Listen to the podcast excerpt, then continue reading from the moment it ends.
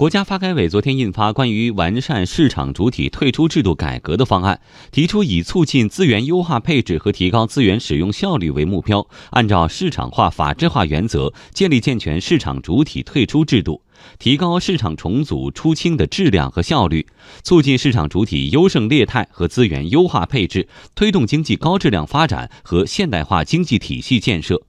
国家发改委新闻发言人孟伟说：“方案的出台有利于加速僵尸企业出清。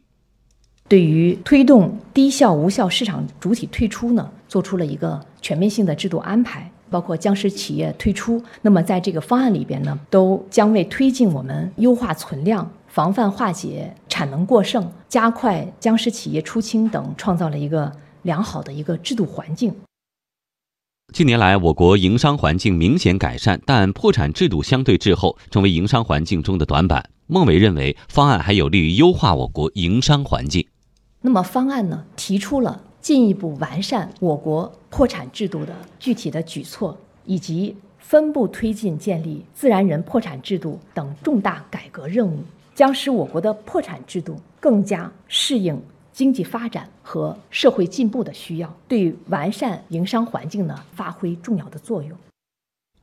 对于分步推进建立自然人破产制度，方案提出重点解决企业破产产生的自然人连带责任担保债务问题，明确自然人因担保等原因而承担与生产经营活动相关的负债，可依法合理免责。